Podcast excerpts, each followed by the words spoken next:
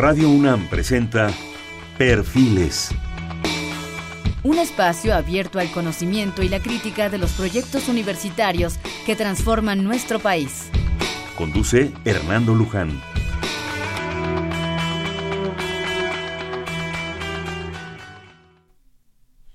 ¿Qué tal? Buenas noches, ¿cómo están? Estamos en Perfiles. Este es un espacio en donde conversar con las mujeres y los hombres que día a día forjan nuestra universidad. En esta ocasión vamos a hacer un programa, tenemos un programa con el doctor Héctor Benítez Pérez del Instituto de Investigaciones en Matemáticas Aplicadas y en Sistemas, el IMAS, conocido en la universidad.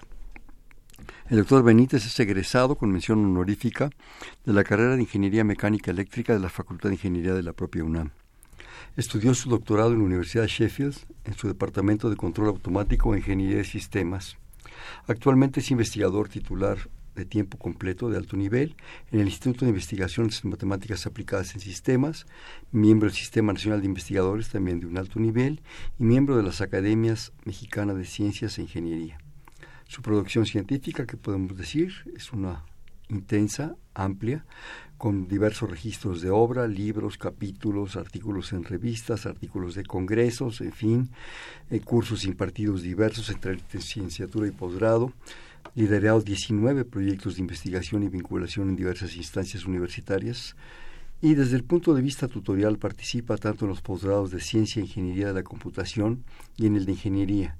Es miembro de la Comisión Dictaminadora de la Dirección General de, Tecnologías de la Información. Tecnología y la Comunicación y actualmente funge como el director del instituto que les decíamos, el Instituto de Investigaciones Matemáticas Aplicadas y Sistemas, el IMA, su actual director. Su labor de investigación del doctor Benítez se ha centrado principalmente en el estudio del control sobre redes de cómputo y sistemas distribuidos.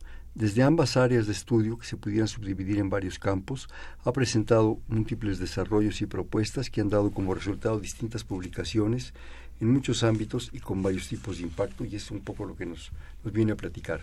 Yo también quisiera, Héctor, si, si no tienes inconveniente, para nuestro público, para pues y enriquecerme a mí mismo, eh, un poco una, una referencia a Limas.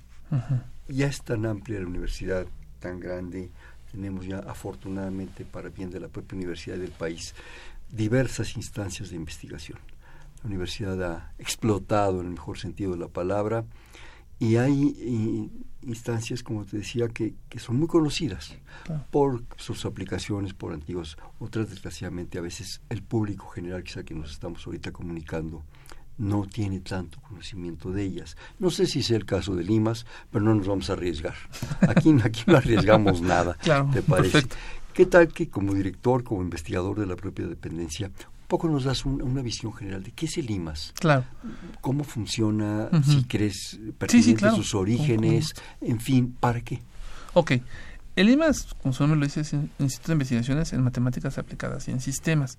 El IMAS nace eh, como el centro de cálculo electrónico en la década de los 60 eh, y después va transformándose hasta lo que hoy conocemos como IMAS. Tiene dos grandes funciones o dos grandes áreas de estudio las matemáticas aplicadas y los sistemas de cómputo. En términos de matemáticas aplicadas, cultivamos estadística, el área de físico-matemáticas y el área de mecánica, mecánica no lineal. Y en el área de cómputo también cultivamos el área, eh, las, las áreas de ciencia de la computación e ingeniería de la computación. Tenemos un departamento eh, relativamente pequeño, aunque se ha convertido en un departamento muy activo y muy fértil de sistemas sociales. ¿Qué es modelar sistemas sociales? Desde el punto de vista de la antropología, cómo puede ser visto eh, con esos temas actuales de redes sociales. Esos son los seis departamentos que cultivamos en el IMAS. Es una entidad eh, media. Eh, sus más grandes logros yo los pondría en términos del el cultivo de las áreas de, de, cómputo, el, yo creo que el impacto que ha tenido la estadística en México en buena medida se debe a la formación de varios de nuestros profesores e investigadores dentro del instituto y la formación de grupos académicos alrededor del país. El abrir espacios en medicina, en ingeniería, que la estadística les dio cierta eh, formación y que a final de cuentas lo han usado de manera bastante correcta en diversos áreas de estudio dentro de la universidad y fuera de ellas, en, el ámbito nacional, en el ámbito de salud, en el ámbito de las elecciones, por ejemplo. así definiría el IMAS en, ese sentido. Me recuerdo hace años, eh, todavía íbamos a que nos apoyaran con aquellos paquetes de tarjetas a que nos los perforaran, donde habíamos vaciado pues las pequeñas investigaciones en las cuales empezábamos a medio asomarnos, paquete una caja y sufría uno donde se caía la caja porque aquello se acababa. ¿Cómo ha evolucionado eso? una cosa que, que realmente llama la atención y es muy satisfactoria el haberse integrado en lo que tú decías al estudio de los sistemas sociales. Cierto. Eso es un impacto, yo creo que muy importante, y no pensar solamente en la cuestión matemática, matemática aplicada, sino eso Exacto. en la integración y en el impacto en los sistemas sociales. Cierto, ¿Podrías hacernos algún par de ejemplos lo que tú creas pertinente? Claro. Ah, eh, este, estamos apenas este, desarrollando esta nueva visión de los sistemas sociales en términos de eh, la física aplicada a sistemas sociales, el cómputo aplicado a sistemas sociales, las matemáticas a sistemas sociales, y es estudiar cómo los diferentes grupos humanos se comportan como redes. Y no me refiero a redes sociales como Facebook o Twitter, sino me, refiero como redes de comunicación, redes de, de personas que están interactuando y cómo esto puede ser representado a través de sus interacciones. Eh, con modelos grafos como se llama, que se llaman en cómputo o modelos de, matemáticas discretas que nos permiten ver cómo se va comportando la evolución y la complejidad de una sociedad a tal grado de, si todavía hay canales de comunicaciones activos entre ellos o está llegando a ciertas saturaciones y cómo puede ir evolucionando la propia sociedad en términos de su, de su comunicación. Eh, es muy complejo el, el, área de los sistemas sociales en, esta, en ese sentido, en cómo modelarlo. Yo creo que estamos iniciando a nivel mundial en hacer un modelado ya sistémico de los sistemas sociales o de las interacciones humanas. Eh, nos falta muchísimo, eh, porque no solamente es el habla, es el habla, es la vista, es el cuerpo, es la lengua, pero la lengua en muchos sentidos. Eh, es las distintas dinámicas que la propia sociedad puede ir teniendo, que los grupos humanos que puedan ir teniendo. es, es, realmente complejo cómo los sistemas sociales nos ponen retos desde el punto de vista del modelado matemático y del modelado computacional, eh, pues para hacer una representación cercana a lo que ellos este, interactúan, ¿no? Entonces, eh, eh, es un grupo joven, bueno, es un grupo que se está rehaciendo, es un grupo que está replanteándose en varios sentidos, es un grupo joven, creo que el impacto que va a tener en los próximos años va a ser altamente satisfactorio, consideramos en el IMAS. Tuve el gusto de conocer por diversas razones, en fin, y estuvo aquí en este programa ya hace algún tiempo, desgraciadamente, de hecho él ya murió, al ingeniero Gil, ah, no? Jorge Gil Dieta, que fue secretario académico de la Coordinación de la Investigación Científica varios años. Exactamente. Y me hizo favor de obsequiarme un libro sorprendente sobre las redes sociales y la investigación en redes en el sistema político mexicano y sus interrelaciones de poder. Me devoré literalmente el libro, a pesar que es un poco técnico, pero lo, lo, lo, lo, mete a uno en el asunto de entender por qué tal fulano llegó a tal nivel de poder y cómo eran sus interrelaciones. Y los esquemas eran interesantísimos, pero bueno, y el contenido del libro realmente sorprendente. Y es un poco lo que tú nos, nos platicas. Sí, es este desarrollo de redes, de redes de poder, de redes de afección, de redes de cercanías, de redes de sobrevivencia. Eh, la doctora Adler con Larissa Adler. cómo sobreviven los pobres, creo que sobreviven los, marginados. Los marginados. También me hizo favor de regalarme. Ese, ese libro es pero fundamental. pero es hermoso, porque es esta idea de cómo se generan estas redes de, informales, pero necesarias de familia, de cercanías, de parentesco y que le permitan a una persona con escasos recursos sobrevivir y tener una vida una vida desarrollada ¿eh? Una, vida, una vida digna ¿eh? eh dentro de, de, un esquema de su propia sociedad ¿no? sí Larisa también un día nos, nos, hizo favor de ofrecernos esta información. Es cómo sobreviven los marginados en la editorial del siglo XXI si mal no recuerdo. Ya no me acuerdo. Yo sí. Este y es un ejemplo que a partir de estas familias migrantes que vienen desde San Luis Potosí de colocadores de alfombras. Sí. Sí, sí, lo, recuerdo, Sí. bueno, fue esos libros que, que Sí, lo que impactan sí, a uno. exacto. Cómo se genera la red de parentescos, de poder, de generación de, de ofertas, de empleos, de posibilidades, y cómo esa comunidad va creciendo Exacto. se va, se va interrelacionando y van dominando, por qué no decirlo, ciertas zonas de trabajo. Exacto. Y en el fondo es poder. Exacto, exacto. Y después vendrá la gran pregunta, ¿qué tan certero es el modelo que se está generando de la propia red social que se está construyendo? Y, y esa es la gran duda, es decir, ¿cómo, cómo esta red eh, eh, eh, la podemos verificar? Y la vamos verificando con ejemplos eh, de la realidad o heurísticos, pero también lo podemos ir haciendo predicciones. Tal vez ot- otro estudio que han hecho en el laboratorio de redes y en el departamento de sistemas sociales ha sido eh, en términos de las publicaciones que hacen, eh, las colaboraciones que tienen y las publicaciones que hacen en el subsistema de la investigación científica. Lo conozco también. Cómo se han hecho estas relaciones y se empiezan a, a- a verificar o a, a encontrar eh, personas claves para desarrollo de varios grupos de trabajo. Cabezas de la grupo, universidad. digamos. Los cabezas de Los- grupo. los- Los, los li- líderes, los líderes académicos. Es, Claro. más, que, más que de poder, académicos. Bueno, de poder me que- refiero en el sentido de poder de moral. de digamos. moral, exacto, y que tienen la idea muy clara, que tal vez no sean los actores fundamentales de, de- de desarrollar la idea, pero tienen esta visión global de lo que puede impactar una suerte de un área de investigación y conjuntan grupos y desarrollan ideas y tienen impacto y posteriormente vuelven a, reconfigurar a su propio grupo, ¿no?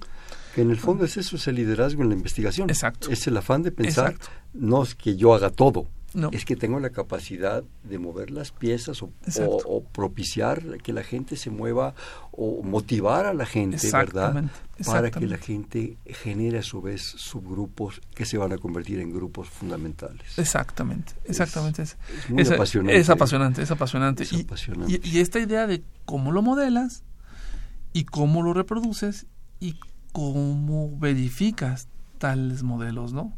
Y en eso estamos. Claro. eh, y bueno, o ese- en está este grupo, este grupo ya de jóvenes, es decir, sí, más o menos ya de tres o cuatro jóvenes que tenemos ahí, y que las herramientas de cómputo actual, de, las herramientas de análisis matemático actuales, pues nos permiten hacer un modelado que antes era muy complicado en tiempo. Y ahora lo podemos realizar en, en menor tiempo, pues digamos, eh, asequible, y que nos permiten verificar varias redes, que podemos jugar con estas redes, eh, manejar grandes cantidades de datos, que antes era, era mucho más complicado, y esto pues, nos permite ya hacer distintos modelos un poco más certeros, diría, un poco Claro. más certeros, porque siempre la, la realidad nos va a rebasar en ese sentido todavía. Pero además yo creo, Héctor, que, que hay un factor importantísimo. Por bueno, primero, desde luego, detectar la investigación, el Sí. problema. Después, analizarlo, revisarlo, conlleva un buen de tiempo de trabajo, de, de situaciones. Definirlo, desde luego, plantearlo, estructurarlo ya en términos de operatividad. Pero viene lo más interesante, la evolución del sistema. Exacto, Porque esos sistemas no son fijos, no son estáticos, No. son absolutamente dinámicos exacto. esa familia de colocadores de alfombras empiezan a interrelacionarse con otras gentes, por poner un ejemplo de, Sí, de- claro. de Larisa, que, que en un momento dado entran gentes porque la hija se casó con un fulano y entonces Se modifica la se interacción, modifica, la se- interacción se- económica. Hay variantes, ¿no? Sí, claro. Entonces los líderes tienen Claro. que ajustar el sistema o adaptar otras cosas, ¿no? Y lo chistoso es que la relación no se pierde. Es decir, lo que ellos les dio un peso específico es esa, esa relación entre, en- dentro de su comunidad. Y para ellos tratan de cuidar mucho esa relación. Eh, Yo creo que si algunas gentes en estos gobiernos se dieran a la tarea de estudiar esto, entenderíamos muchas cosas. claro. No digo cuáles, pero te las estás imaginando. pues sí, como, sí, sí, sí, sí, sí, también, todo lo que está sucediendo, que está en boga de todos, en boca de todos estos últimos tres días, es una red de poder. Exacto, exacto. A Es final de cuentas de es estudiar Y, estas y- tienes que entender cómo funcionan las cosas. Sí, no, no es decir, es buena o mala, no lo sabemos, es entender estas redes, entender cómo este grupo social se está comunicando, eh, cuáles son las implicaciones de esto y aparte y cuáles son la- eh, los inicios de estas de estas redes, porque es Eso se llegó aclararía muchas cosas. exactamente y se- y antes de criminalizar se entendería el porqué de muchas situaciones y se podrían atacar problemas muy profundos con esquemas muy claros de desarrollo. En eso, estoy completamente sí, de generalmente somos muy, muy drásticos, decimos esto es mal. No, no, hay razones. Exacto. Yo no los justifico, ni mucho menos. Pero hay razones por las que se dan las posiciones y las... En fin.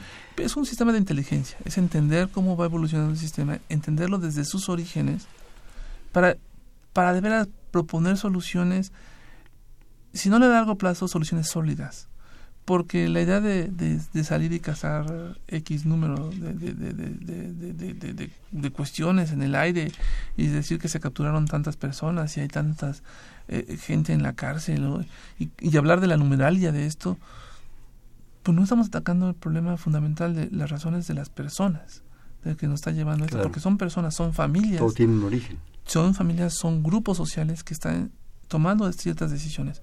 ¿Por qué este grupo social o estos grupos sociales están tomando esas decisiones? Y no solamente en una comunidad, sino en varias partes del país, que parecían locales e sin ninguna conexión, pero no, tienen muchas conexiones. Muchas conexiones que deben ser muy complejas. Y muchos antecedentes y muchas implicaciones. completamente, completamente. Interesante, interesante era el trabajo. ¿eh? Sí. bueno, pero ahora platícanos de, de, tu investigación que me decías te apasiona, te encanta. Eh, me mandaste, me hiciste favor de enviarme un texto, lo leí con mayor de los cuidados. Ahorita estábamos antes de entrar a la cabina platicando de ella, pero yo quisiera que mejor con tus palabras nos explicaras primero ese pequeño texto que me enviaste y después los ejemplos que, que me estabas dando, por favor. Claro. Pues yo me dedico sobre todo a control sobre redes. Eh, ¿Qué es esto? Sobre redes de cómputo. La idea es, dejen ponerlo así, eso es una, una idea que a mí me apasiona, que me ha gustado desde siempre, es entender el retardo de tiempo. Eh, imaginemos que tenemos eh, distintos sensores con motores, eh, actuadores, tal vez pueden ser focos, luminarias, puertas, y tenemos formas de sensar aproximación de, personas o varias cosas, temperatura, humedad. Ponías, perdón, para te voy interrumpiendo. Claro. Eh, un ejemplo interesante, uno va a una panadería muy famosa o un almacén, te acercas a una puerta que no tiene chapas, que no tiene llaves, y a cierta distancia, que será medio metro, la puerta se abre. Exacto. ¿Sí? Exactamente. Pasas y la puerta se cierra. Y dice uno dónde está el fantasma. Exactamente. Ese es el sistema. Ese es el sistema. Y ahí tenemos una interacción de varias, de varias componentes. El sensor, que identifica a la persona, el motor, que mueve la puerta, y algo que toma la decisión. Ese es el controlador que toma la decisión. Ahora bien, lo interesante es que todos estos elementos que forman este sistema tienen una forma de comunicación, que es la red de cómputo. Y que implican que hay un retardo que va a tardarse por algunos motivos, por, ahorita los platicamos, pero por algunos motivos se retarda en que el sensor toma la información, la envía a través de la red, el, controlador toma la información, toma una decisión y, reenvía la información al, motor de la puerta y este se abre. El, retardo puede ser eh, minúsculo, me refiero a que el, el, ser humano no lo detecta, en sentido que se acerca y dos milisegundos o diez milisegundos después se abre la puerta. Entonces, para el ser humano esto es imperceptible, se abre la puerta en el tiempo que él se aproximó y entró. ¿Qué es lo que sucede cuando tenemos, déjenme poner un ejemplo, 20 puertas, todas conectadas por este mismo sistema de comunicación o a través de este mismo sistema de comunicación, una, una red de cómputo, y tenemos 20 personas que se acercan casi instantáneamente al mismo momento a la puerta, a las puertas, a estas 20 puertas. Si todos utilizan el mismo canal de comunicación, la primera persona que gana por un pelito la comunicación, ella va a tener un retardo de 10 milisegundos o 5 o 10 milisegundos. La segunda persona va a tener un retardo tal vez de 15 milisegundos. Y así consecutivamente hasta la persona de la vigésima puerta. Esta persona va a tener tal vez un retardo de 2, de 2 segundos o 3 segundos ya es un retardo considerable en términos de es la perceptible. Ya es perceptible, ya lo, la persona lo detecta. Y entonces dice uno, ¿qué pasó? ¿Por qué, tardé, ¿Por qué se tardó en abrir la puerta? ¿Algo está fallando en el sistema? No, nada está fallando. El punto es que llegó un escenario en el cual todos tuvieron comunicación y alguien pagó el costo por esta comunicación.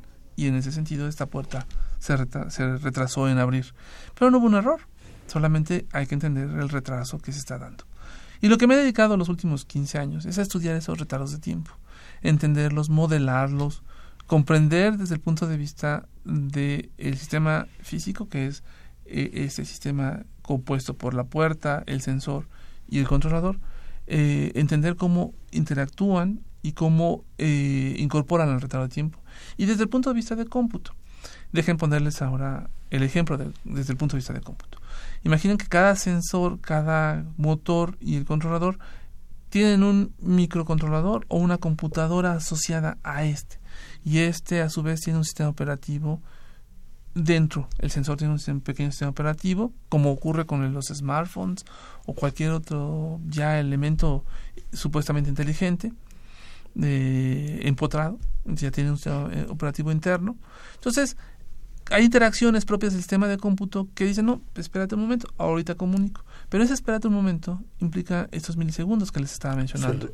Ese potencial retraso. Ese potencial retraso. Y que a, la larga, pues va a afectar a alguien en algún momento de ese sistema de cómputo. O, perdón, de sistema de comunicación.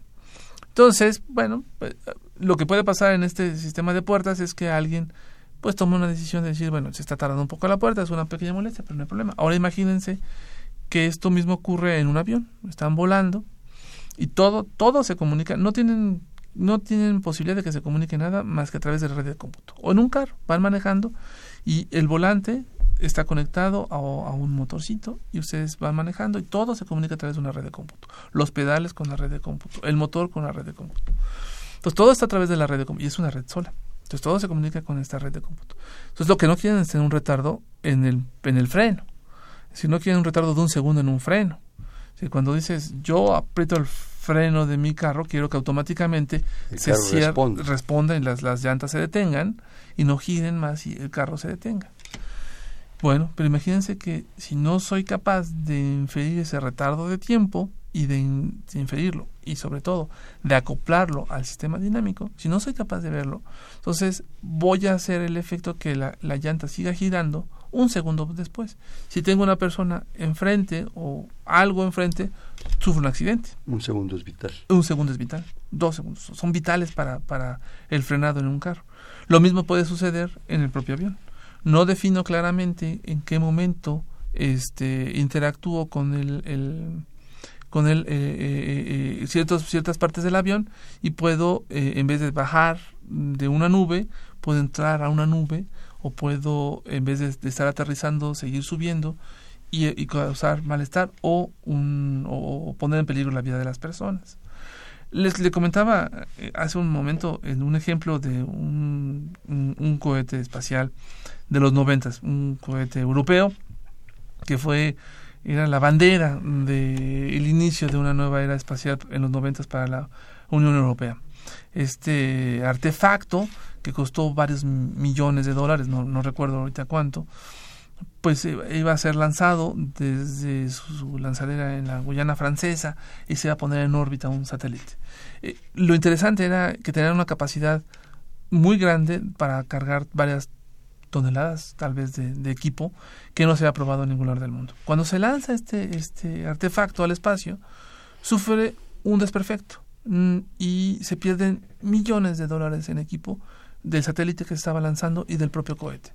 Se estrella en el mar. Nadie muere. Iba, iba operado de manera autónoma.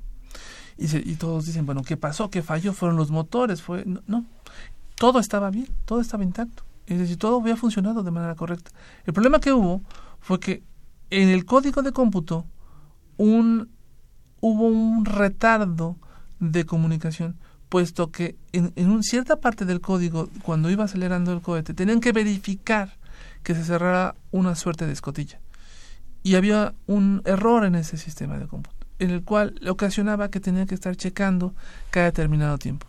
Este provocó un retardo de tiempo en la comunicación, porque tenía que estar cerrando esta base. Y si no se cerraba esa, esa boquilla, el cohete no podía seguir buscando... Eh, Perdía estabilidad y no podía llegar a cierto, a cierto punto del espacio. Entonces, como ese retardo se estaba dando, el cohete dice, pues no puedo operar, me voy al sistema de emergencia y me estrello en el mar, para no matar a nadie para, y, no ir a nadie y pues tener un sistema de seguridad.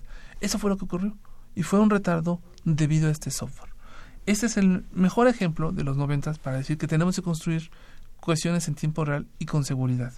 Bueno, me ponías otro ejemplo tal vez no tan sofisticado como un cohete espacial que lleva equipo para un satélite que nos va a dar el clima o veto a saber qué.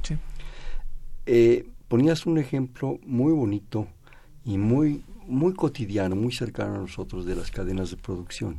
Ah. Todos hemos tenido la suerte o la fortuna de ver en la televisión, yo los vi en, vivo, allá aquí en Colonia del Valle y no, me acuerdo cuál, Amores y que es Amores, donde está el, edificio este del pan. Contra esquina estaba la fábrica de los jarritos. Y había una ventana y a mí me encantaba de repente pararme ahí, porque precisamente lo hacían a propósito, para que viera uno cómo se llenaban los refrescos con un chorro de refresco. Y era de una, de una eficiencia impresionante. ¿sí? Pasaba una botella ¿Qué tiene la boca de un, de un bueno, el antiguo refrescos de, vidrio, ¿verdad? Que tendrá, no sé, media pulgada. tal vez. Media pulgada y el chorro era exacto. Y no se perdía refresco. ¿No? ¿Sí? Si esa cadena de llenado de refrescos empieza a sufrir retrasos en estos sistemas que tú nos das, el primer refresco se llena hasta el número, por decirte algo, 73. Pero a partir del 74, por poner un ejemplo, varía tantito. Se retrasa tantito. Y para el 300, el chorro cayó afuera. Exacto. ¿Sí? Se, perdió el refresco, se envijó todo, hay que limpiar, hay que lavar y no hubo refrescos. Yo me perdí el jarrito del día. Exactamente. Ese es un retraso. Ese es un retraso. Y se van acumulando y se, van, se, van sumando. Se van, sumando se, van, se van sumando, se van sumando esos retrasos. Y uno piensa, y, y lo primero es, hubo un error en algún sensor o el motor está fallando. Y no, todo está funcionando. El problema es ese retardo de tiempo que no somos capaces de entender y que y si no somos cuidadosos en cómo modelarlo, no seremos capaces de, entender y cómo incorporarlo a este modelo de, comunicación para poder dar certeza en cada llenado de refresco, cada llenado, de no perder nada y no detener el uso de esta planta. Yo de chamaco era fanático de los pastelitos forrados de chocolate. Me preguntaba cómo demonios los forran. Y es eso, es una cadena. Es una cadena. El problema es que si hay un retraso, y mi pastelito me toca sin chocolate, voy y demando al osito y que se muere el osito, porque como mi pastelito no va a tener, chocolate, claro, claramente. Ni, ni, borosnitas arriba. Exactamente, pues, exactamente, falló. Claro. ¿Qué estás haciendo concretamente? ¿Cómo estás tratando? perdón, voy vamos a ¿qué te parece si vamos a un corte? Porque estamos a, en la media. Por favor. Para seguir ya platicando más encarrerados porque está riquísimo. estamos en Perfiles, en una especie, un espacio en donde conversar con las mujeres y los hombres que día a día forjan nuestra universidad. Estamos platicando con el doctor Héctor Benítez Pérez, actual director del Instituto de Investigaciones Matemáticas y Sistemas de la UNAM, el IMAS. Estamos en 55 36 89 89, le repito, 55 36 89 89.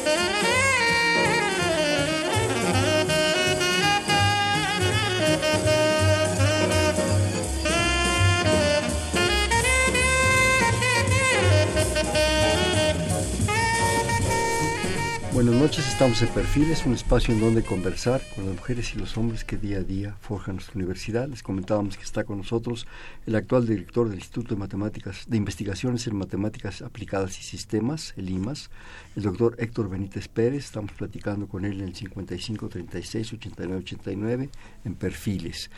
Mira, Héctor, nos, nos eh, hace favor de llamarnos Sara García desde la Benito Juárez y pregunta cómo funciona una antimisil y si corresponde al tema que estamos tratando. Hombre, este, pues bueno, yo de artefactos eh, bélicos mm, no tengo mucha idea.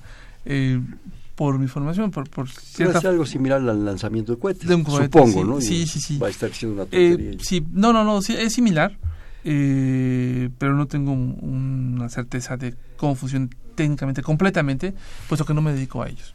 Pero sí les puedo explicar que sí eh, funciona de una manera muy rústica de, la siguiente forma. Ustedes definen una posición a donde quiere que llegue el, misil y ustedes en la, en la posición inicial lo lanzan y tienen algo que se llama un aparato giroscopio y controlan el giroscopio que es como una eh, suerte de movimiento sin fin que lo que quieren es estabilizarlo que siempre vaya con las coordenadas que ustedes quieren llegar. De tal forma que el misil llega a esta coordenada en la cual ustedes saben que la bolita debe de estar siempre que es un giroscopio debe estar en cero. De tal forma que lo van guiando a este ese giroscopio o esta bolita que se mantenga en una posición cero hasta llegar a su punto y pues bueno, ocasione el daño que quiera ocasionar o transporte lo que quiera llevar. Porque puede ser no, pacífico también. Pues sí, puede ser un misil que transporte medicinas y que no necesariamente sea destruir, sino es llevar el, el, el, cohete lanza, lleva ciertos artefactos, el cohete estalla, pero deja los artefactos, como por ejemplo es un cohete a la Luna, un cohete a, a Marte, eh, que va y deja equipo. De equipo y, el equipo tiene cierta interacción, ¿no? Claro. Ahora el antimisil, que es lo que creo que pregunta, El antimisil, claro. ha de ser un otro cohete, con su giróscopo también, que va y de alguna manera su función es impactar para evitar cualquier, cualquier, arribo de este, de este cohete. Claro. Sí, cierto, perdón, tiene razón, es el antimisil. El antimisil aquí sería un poco distinto. Su objetivo ya no es estático, no es un punto en la Tierra, sino es algún objetivo que se está moviendo. A una velocidad fundamental. fundamental. Es, un, misil que va, puede ser un misil, un avión, imagínenos. Lo más sencillo, un, un, un, automóvil que está moviendo a cierta velocidad, se va, este objetivo tiene una cierta trayectoria, se va moviendo, y lo que ahora van a programar en el misil eh, que lo van a utilizar como antimisil es la trayectoria de aquel objeto que ustedes están observando. Si yo quiero llegar a este objeto. Para interferir. para interferirlo, destruirlo o, detenerlo, ¿no? Entonces, lo que hago es veo su trayectoria, veo cómo se va moviendo. Si es lento, la calculo de manera muy rápida. Y el esta bolita sin fin que tengo en mi propio misil la voy programando de tal forma que el objetivo no es estático, sino siguiendo la trayectoria de aquel objetivo que estoy observando. Y sigo la trayectoria, la trayectoria hasta que llego y colisiono con la trayectoria que estoy observando. Ese sería el antimisil. Como un, como un pequeño paréntesis, mencionaste algo que creo que desgraciadamente es poco conocido, creo yo. El giróscopo. Sí, el giróscopo es, bueno, yo tenía uno de chamaco de juguete que me maravillaba. Lo echaba yo a andar con un, con un simple mecate así de fin, aquello giraba, pero cabeceaba. Pero cabeceaba 360 grados en todos los sentidos. Pero lo más maravilloso es que lo podía uno sostener y aquello daba vueltas sin caerse. Exacto. Y le ponía uno de los juegos, era ponerle uno en el hilo y sobre el hilo cabeceaba. hacía uno maravillas. Comento esto porque yo creo que los grandes elementos actuales de la Tierra en términos de comunicación, de ese tipo de cosas, siempre traen giróscopos. Sí, sí. Los super eh, portaaviones, los submarinos, los cohetes, los aviones, todo trae giróscopos por la estabilidad. Porque al, calibrar esa estabilidad, calibras la trayectoria. Exacto. Y porque lo que estás observando eh, no es una bolita mágica, sino lo que estás viendo es su aceleración en tres ejes fundamentales, en el horizonte, eh, vertical y el segundo eje horizontal. Exactamente. Estás viendo en esos tres ejes cierta aceleración. Entonces, dependiendo hacia dónde te estés moviendo, pues tú quieres, si estás cayendo porque el cohete va hacia abajo, entonces tú lo que quieres es impulsarlo, entonces le aplicas una fuerza diferente que haga eh, en sentido contrario que se eleve el cohete. Entonces entonces empieza a moverse el giroscopio en sentido contrario y lo, empieza, y lo levantas y lo vas llevando a una trayectoria donde tú quieres que esté en esa aceleración de esa propia bolita. Y así consecutivamente en los otros dos ejes no y lo vas llevando a la posición en donde tú quieres que tenga una aceleración cero porque lo que quieres es que la bolita no se mueva. Ese es, ese, ese, ese es, una maravilla y ese es un juguete que bueno y te, y te ayuda mucho, muy rápido a entender la física de muchos. Y que te, y que te enriquece de una gran manera. Sí. Pero bueno, sí. vamos a seguir con los... bueno, pero te platico de, de, de, control sobre redes. ¿Qué hacemos actualmente en, en el laboratorio? ¿no? En el laboratorio es el laboratorio de la UNAM y que, que pues tengo ahorita a mi cargo, en el cual trabajamos eh, varios compañeros en hacer este análisis de eh, sistemas de control sobre redes. Tenemos varios sistemas electromecánicos, uno de ellos es un giroscopio, otro es una maqueta de un helicóptero, todos interconectados en una red de cómputo. Esta red de cómputo es una red de, no, no es muy rápida y aquí es importante decir esto. Eh, lo que importa no es comunicar muy rápidamente diversos elementos de, de, de, físicos como sea el sensor, el controlador o el actuador. No, lo, es, lo que es importante es comunicarlos de manera certera. Si podemos retardarnos un segundo, dos segundos, pero saber que vamos a retardarnos un segundo, dos segundos, eso es crucial. Saber, saber, saber que va a pasar tiempo. el tiempo, saber cuánto se va a llevar a cabo o cuánto nos va a llevar a cabo la comunicación, cuánto nos va a tardar la comunicación. Si nosotros tenemos esa certeza, ya ganamos muchísimo, porque sabemos cuándo vamos a actuar y cuándo va a venir una respuesta del sistema. Y eso sería como tomar una foto al sistema de cómputo. ¿Y por qué me refiero a una foto? Porque entonces el sistema de cómputo actuaría de manera estática. Si yo sé cuándo va a actuar y cuándo va a dar. Y pues es de manera estática porque no cambia nada. Y en un sistema de cómputo eso no ocurre. En un sistema de, en un sistema de cómputo distribuido ocurre que se dan interacciones. El sistema distribuido es el de las puertas. El de las puertas. Un sistema distribuido en donde, y, y aquí es muy importante señalar algo que también es básico en un sistema de cómputo distribuido. No hay un jefe no hay un líder supremo, sino todos interactúan para tomar decisiones en beneficio de la colectividad. En beneficio de esa colectividad llamado control sobre redes o sistema de cómputo. Entonces, como no hay un líder y como tampoco hay este, hay una interacción entre todos ellos, pues entonces tienes que llegar a sistemas o, o, elementos de un sistema que te permitan tomar decisiones en una suerte de consenso, en una suerte de, en una suerte de decisiones comunes y que te permitan absorber o compensar los distintos retardos de tiempo que vayan dándose en el sistema. Pero en ese sistema y en esas decisiones hay prioridades. Hay prioridades, por supuesto. Eh, a veces, voy a poner un ejemplo, a veces el controlador dice, yo necesito muy necesito la comunicación de manera extraordinaria porque si no mi actuador se va a perder. Entonces todos los demás, todos los sensores dejan de mandar información, saben que van a tener un retardo de tiempo, pero lo asumen y el propio sistema debe de estar diseñado tal que amortigua ese retardo de tiempo o esos retardos de tiempos menores para darle oportunidad al controlador, mandar la información al actuador y actuar en consecuencia y modificar alguna conducta del sistema en lo global. Pero todos los demás absorben esos pequeños retardos globales. ¿Cómo? Entendiendo su modelo, su modelo matemático, que les permite entender, ah, bueno, yo tengo capacidad de retardarme 3 milisegundos, ah, pues yo tengo 5, ok, entonces yo me espero un poquito, 3 milisegundos, no más. Pues Pero, estás hablando de máquinas. Estás hablando de pues máquinas. Estás antropometrizando. Exactamente. Estás dándole la flexibilidad para que tengan esa capacidad de comunicación, pero a la vez tengan esa capacidad de respuesta, pero tengan también esa capacidad de toma de decisiones en donde diversos elementos, porque recuerden, no hay un líder, sino diversos elementos puedan interactuar, entrar y salir del propio sistema. Lo más sencillo es tener un solo líder, que te diga cuándo interactúa cada quien claro. y cuándo toma decisiones cada quien. Y ese Además, es el sistema no es fácil tener líderes. No es fácil tener líderes. No. Eso lo, vemos, lo, vemos, todos los días. Todos los días los, lo podemos observar en varios lados. Sino es cómo interactuar entre todos para tomar esa suerte de decisiones y que no afecte el objetivo global del propio sistema pero ponemos el ejemplo del avión. No queremos que el avión esté dando tumbos, sino que siga volando en su trayectoria. Entonces, ¿cómo absorben los retardos con ciertas pequeñas inconveniencias dentro del propio vuelo, pero te permite mantener la trayectoria, ¿no? Nos estamos metiendo, creo yo, o me estás metiendo a mí, no, no, no, en, un, en, un, sistema de máquinas pensantes. En la gran, sí. la gran, eh, ¿cómo decirlo?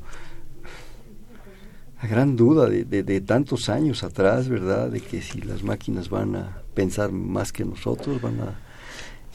¿Qué Ese ves es, tú? Como, a ver, como yo no soy un experto de, de inteligencia artificial. Ni yo, yo, yo, tengo colegas dentro de Limas con los cuales he platicado, pero conozco que de es, es, eh, Sí, vamos a llegar. Sí, vamos a llegar a una toma de decisión, a, a, a saber tomar decisiones. Yo creo que esa parte de la toma de decisiones es algo muy complejo. Inicia de manera muy sencilla que es un sí o un no. Y posteriormente dices, bueno, un sí o no es como muy drástico, es como ver todo en blanco y negro. Entonces dices, ah, bueno, ok, no vamos a verlo en blanco y negro. Entonces vamos a darle más elementos a la máquina para que tome más decisiones. Y vas construyendo un, sistema cada vez más complejo para darle mucho más elementos para que tome una suerte de decisión, para que haga un sí o no, o solo transite del sí a no y regrese al sí o regrese al no, dependiendo de donde se encuentre. Ciertamente estamos construyendo sistemas de decisión cada vez más complejos. ¿Que van a asemejar el pensamiento humano? Sí, sí van a asemejar un pensamiento humano. Pero son sistemas de decisión. Posteriormente vamos a tener que darnos la idea de hasta dónde vamos a representar nuestra propia conciencia, hasta dónde vamos a representar nuestros propios, algo muy importante, nuestros valores, a dónde vamos a representar nuestras emociones. Pero ese es otro camino. Sí, una cosa son las decisiones. Una cosa, cosa son las emociones, los valores, las emociones, las dudas. Las dudas, porque, porque el, ser humano vive en las incertidumbres, nosotros vivimos en las incertidumbres. Nosotros no respondemos a un sí o no, al menos en lo más sencillo, sí, pero no en lo más complejo. Tenemos esta capacidad, de nuevo, de retroalimentarnos, de pensar, de dudar, de tomar decisiones y corregir. Y de reconsiderar. Y de reconsiderar. O de tomar decisiones, sea sí o sea no, no tan drásticas, sino mediadas. puntos medios. Y eso es algo que, e, esa conciencia, ese manejo de las incertidumbres, es algo que todavía está abierto y que en inteligencia artificial va a existir y cómo representarlo, cómo representar la incertidumbre, ya no la toma de decisiones, ahora la incertidumbre es muy interesante en, en este mundo algorítmico de la representación de, de, de, la conducta humana, y no solo de la conducta humana, de la conducta biológica, yo pensaría, ¿no? Eh, vamos a llegar un momento de máquinas pensantes. Yo creo que más bien vamos a representar el pensamiento. Eh, que sí se va a tomar, eh, que van a tomar espacios, lo estamos viendo, lo estamos viendo en, varias partes del mundo, que se han perdido eh, lugares de trabajo por elementos mecánicos que toman de manera mucho más sencilla la decisión de un ser humano. Pues eso lo, eso lo estamos viviendo.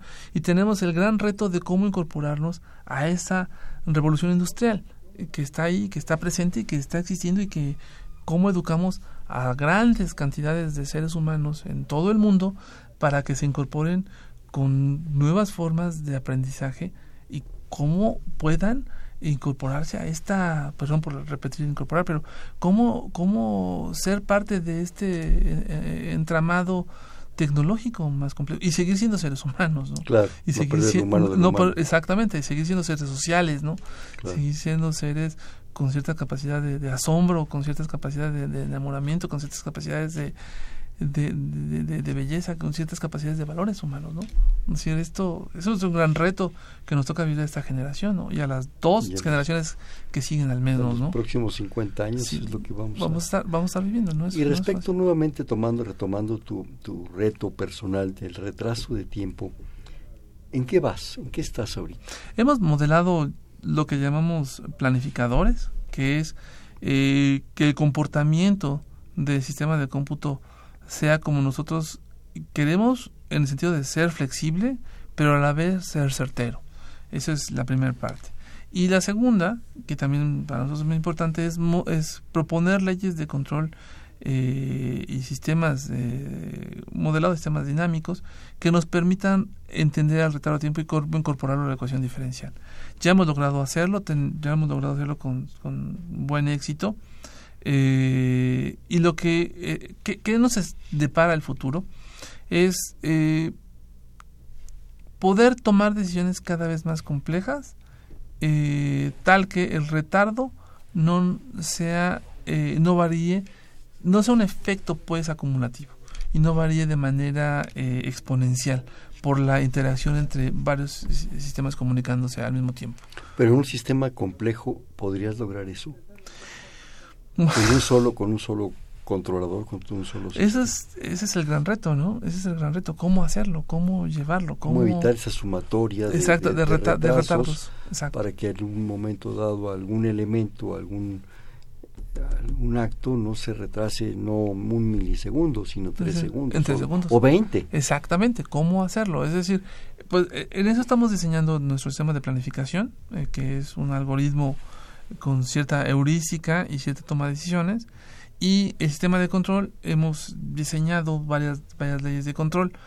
eh, utilizando métodos de la década de los 90 en términos de inteligencia artificial, eh, que han sido novedosos en términos de los retrasos de tiempo, eh, que nos ha permitido ser muy flexibles. Porque aquí la palabra importante es ser flexible.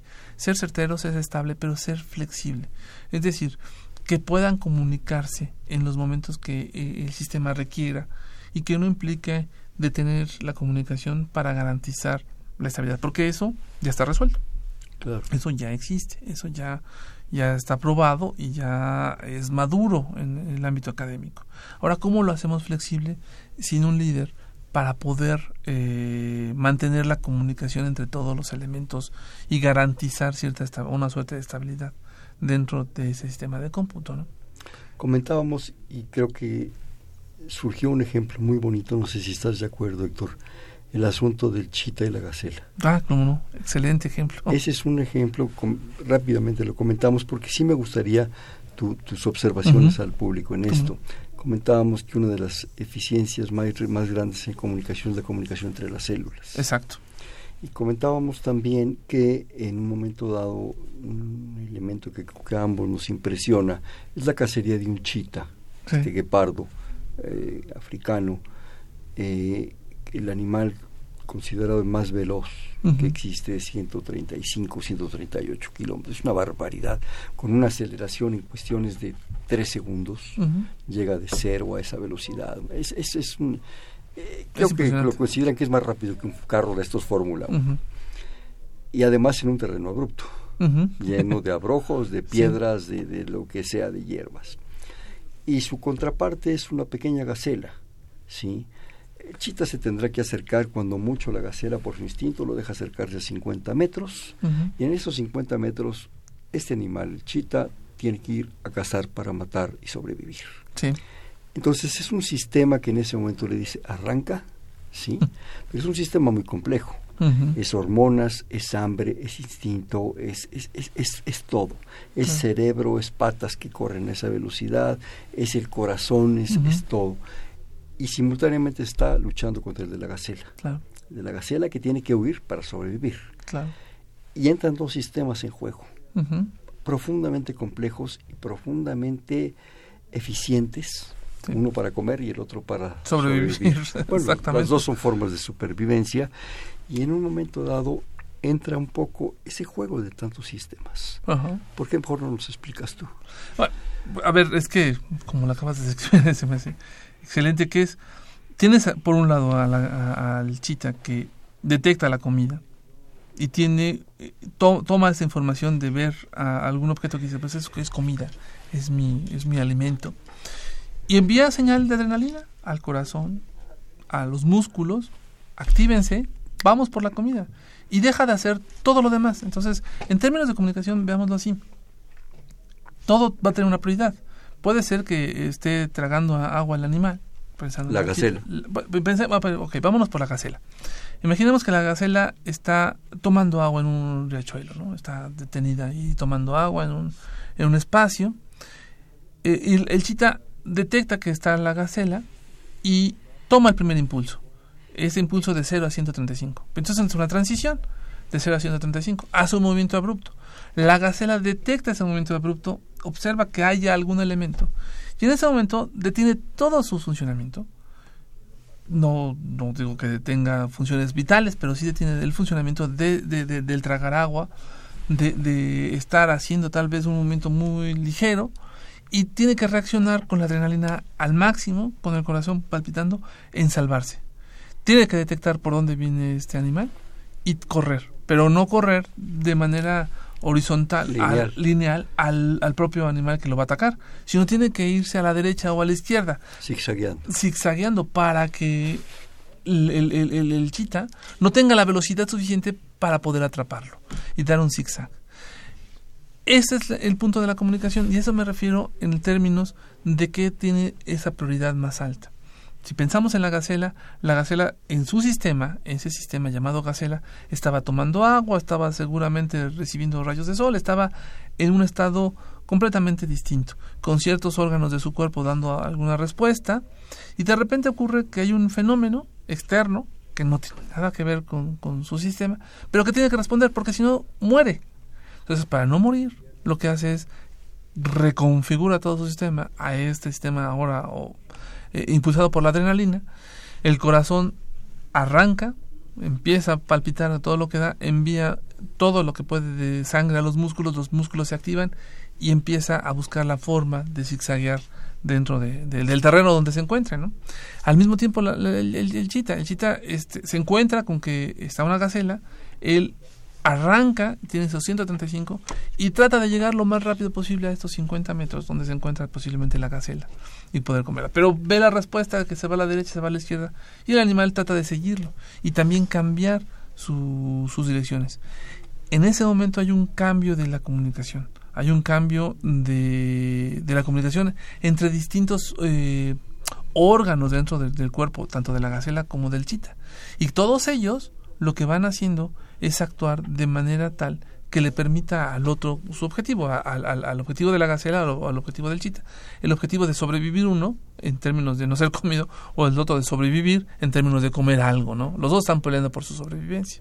Entonces, ¿cómo se reconfigura esa comunicación? ¿Cómo se reconfigura esa comunicación dentro del propio órgano de, de, los órganos de cada uno de los animales? ¿no? Ya sea llámese gacela o llámese chita. ¿no? Hay muchos ejemplos en la biología que nos permiten ver. La, biología está llena. Está llena. La vida está llena. Nosotros estamos, llenos de, de, esa comunicación. Pero yo te preguntaría, las cosas, los, los fundamentos que tú planteaste pensando en los motores y en los controladores, ¿se aplican aquí? Es un sistema flexible, sí. es un sistema de respuesta rápida, sí. es un sistema estricto, sí. es un sistema que en un momento, bueno, son ambos sistemas, porque son dos sistemas. Dos en sistemas, juego. Sí, sí, sí, sí, sí, sí, sí, sí, se aplica. Si tienen los mismos elementos fundamentales para aplicarse. Obvio que muy probablemente un sistema electromecánico es mucho más sencillo, pero mucho más sencillo por mucho que un sistema biológico. Un sistema biológico va a tener mucho más interacciones que es muy difícil de modelarlo en ecuaciones diferenciales. Se ha hecho, lo han hecho varios matemáticos. Eh, hay toda una comunidad de, de, biomatemáticas que se dedica a hacer este modelado, pero que tiene los principios fundamentales, de que tiene que ser flexible en el canal de comunicación, tiene que ser capaz de enviar señales que el otro detecte en ciertos, en ciertos esquemas de comunicación y que responda en también ciertos tiempos de comunicación, porque aquí también una palabra muy importante. Hablábamos de flexibilidad, hablábamos de estabilidad, hablábamos de certeza.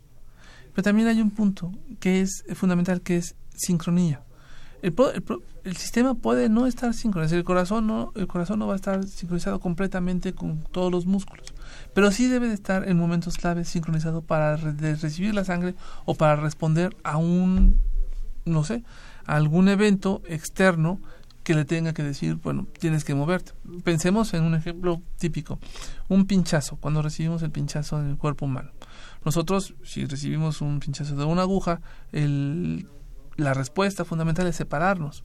Claro. Entonces, el, el cuerpo recibe el pinchazo, el corazón recibe la orden de que hay un dolor y manda un, manda sangre a este a una suerte de músculos para poder alejarse, para retirar la mano. Retirar la mano. Entonces ahí hubo una suerte de sincronización, una sincronización en ese evento, en ese momento para poder dar respuesta al ser humano de no sufrir un daño. Entonces, esa es otra palabra importante, que es cómo sincronizamos a todos estos elementos en eventos particulares para poder acotar nuestros retardos de tiempo y, y, y poder mantener la flexibilidad, la estabilidad, la certeza de nuestro sistema. ¿no? Entonces, claro. son estas grandes cuestiones que vamos planteándose claro. en, nuestros modelos matemáticos. ¿no? Desgraciadamente nos quedan tres minutos. Ah. Ya se nos acabó el tiempo. perdón, perdón. este, pero es que... sí quisiera un último comentario rápido, por favor. Pues nada, primero agradecer, agradecerte, no, agradecer a, al equipo por, por la invitación de para venir a platicar con ustedes de estas cosas que son pues para mí muy interesantes es tu vida es, es mi vida es mi vida académica es gran parte de mi vida como persona eh, y agradecer primero esto el, el, espacio para platicar con ustedes y nada pensar que el estudiar matemáticas y el estudiar cómputo siempre deja aparte de una vida profesional muy bonita una satisfacción muy grande en cómo poder representar nuestra realidad como seres humanos ¿no? No, pues nosotros somos los agradecidos, Héctor. Este, y yo creo que este comentario tuyo, ojalá que nos estén escuchando jóvenes o papás de jóvenes, que les digan que las diversidades de posibilidades de estudio, Cierto. de vocación, son infinitas.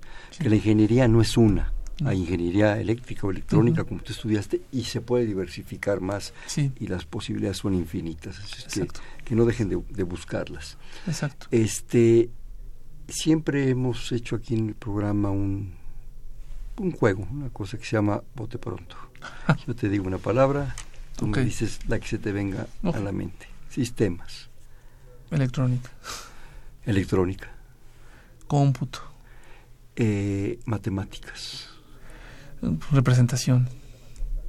Matemáticas aplicadas. Uy, mi vida. Flexibilidad.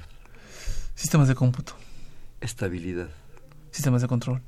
Certeza. Uy. La vida misma, no. La vida misma, perdón. ¿Qué es el IMAS para ti? Uy, bueno, primero se ha convertido en mi segunda casa. Es mi segunda casa. Tengo amigos entrañables. Eh, y a él como institución, a ese lugar, ese espacio, le debo la, oportunidad de poder desarrollar mis ideas, tener la confianza de desarrollar lo que... ¿Y la UNAM? Pues es parte, es decir, en la UNAM es, esa gran casa, esa, esa gran casa donde he encontrado la posibilidad de, platicar con gente de, diversos ámbitos con un objetivo común. Eso es lo que he encontrado. Es la UNAM, esa gran, esa gran casa con un objetivo común. ¿Y el futuro?